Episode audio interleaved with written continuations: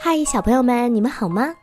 记得很久以前，我们曾经听过《蚯蚓的日记》这篇故事，很好听，对不对？关于日记，你们或许现在还没有记录过。不过呢，等我们再长大一些，会写更多的字之后，我们就要尝试一下写日记了。用笔尖记录下我们每天愉快的生活，对于未来来说是一件非常有意义的事情哦。那么今天我们要听到的也是关于日记的故事，那是谁写的日记呢？一起来听《蟋蟀的日记》。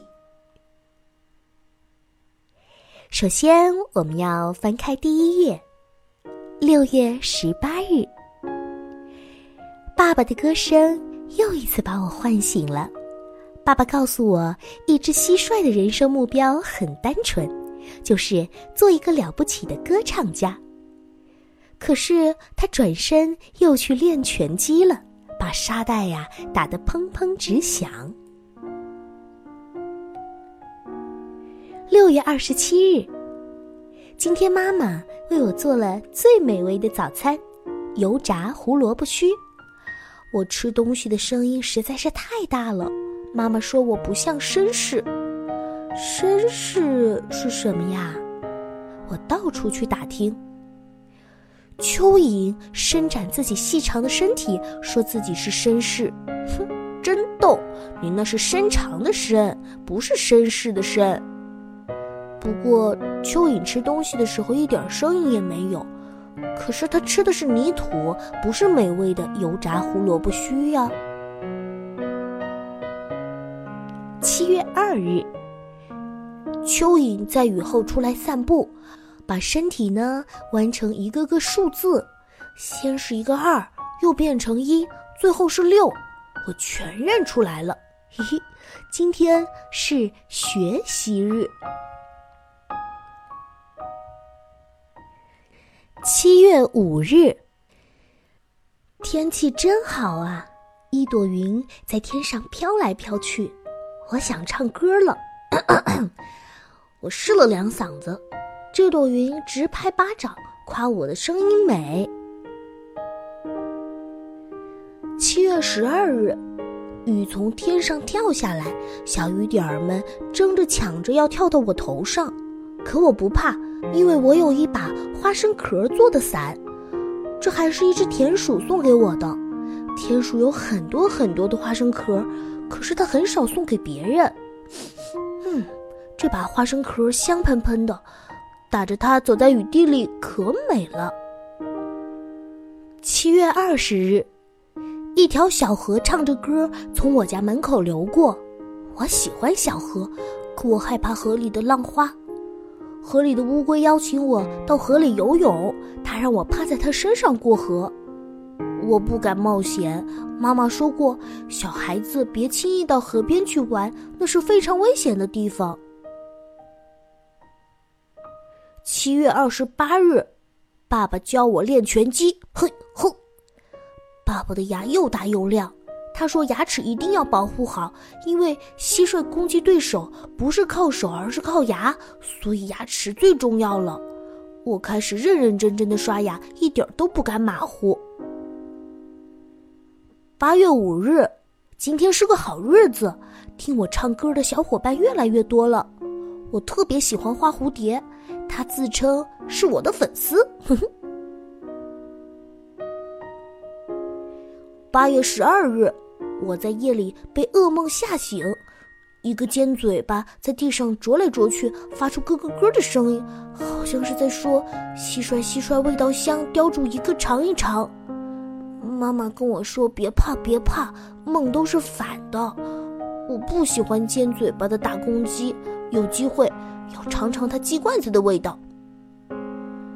八月二十日，今天我又碰见了蚯蚓，他说我的腿太多，很麻烦。我建议他改名叫绳子，蚯蚓不高兴了，说绳子是对他的侮辱。这时走过来一条蜈蚣，蚯蚓试着数清它的腿，但最后放弃了。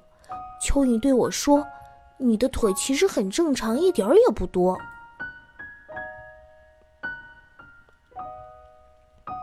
九月一日，今天是世界昆虫儿童节，我们所有虫虫的节日。学校举行一台晚会，我首次登台独唱。我把两条长须子弯了又弯，这是蟋蟀式鞠躬。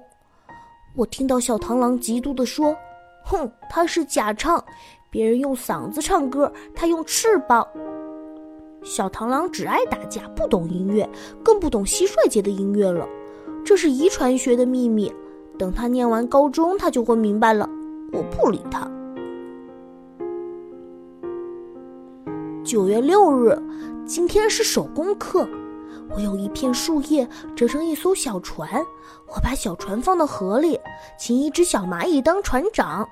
小蚂蚁又邀请了一只小瓢虫当大副，他们自称是加勒比海盗，快乐的出发了。九月十八日，下雨了，不能到外面玩。我在家里看书，我找来一本幼儿画报，哇，这画报好看极了，特别是火帽子的故事。不过火帽子是一只小公鸡，公鸡从来不会和一只蟋蟀做朋友，我很苦恼。我给火帽子写封信好了，写信不危险。十月二日，火帽子居然回信了，他说自己最喜欢听蟋蟀唱歌，还说没有蟋蟀唱歌的田野不是真正的田野。火帽子这么平易近人。哦，注意哦，这是我刚刚学会的一句成语。我决定从此崇拜它，当火粉。嘿嘿，而且我决定放弃品尝鸡冠子味道的想法，因为火帽子的帽子就是鸡冠子呀。十月六日，我长大以后最想干的工作就是当航空母舰的舰长。当不了舰长，当个领航员也成，反正我不想当拳王。为了当舰长，我已经不再怕小河的流水了，还喜欢上了一朵朵的浪花来。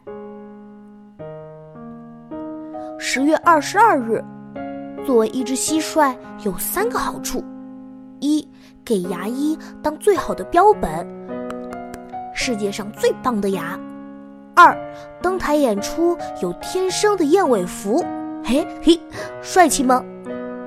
三。昆虫界公认的武林世家，没人敢惹，我们是天下无敌的。呼呼，怎么样？听完了蟋蟀写的这些日记，你们觉得有意思吗？答应美丽阿姨哦，当你会写更多字以后，我们要用写日记的方式，把每天有趣的事情记录下来。等到我们真正长大之后，等到十八岁以后再看看它，会觉得是一件非常非常有意思的事情，而且是一件时光的礼物哦。好啦，今晚我们的故事就听到这里啦，宝贝们，晚安。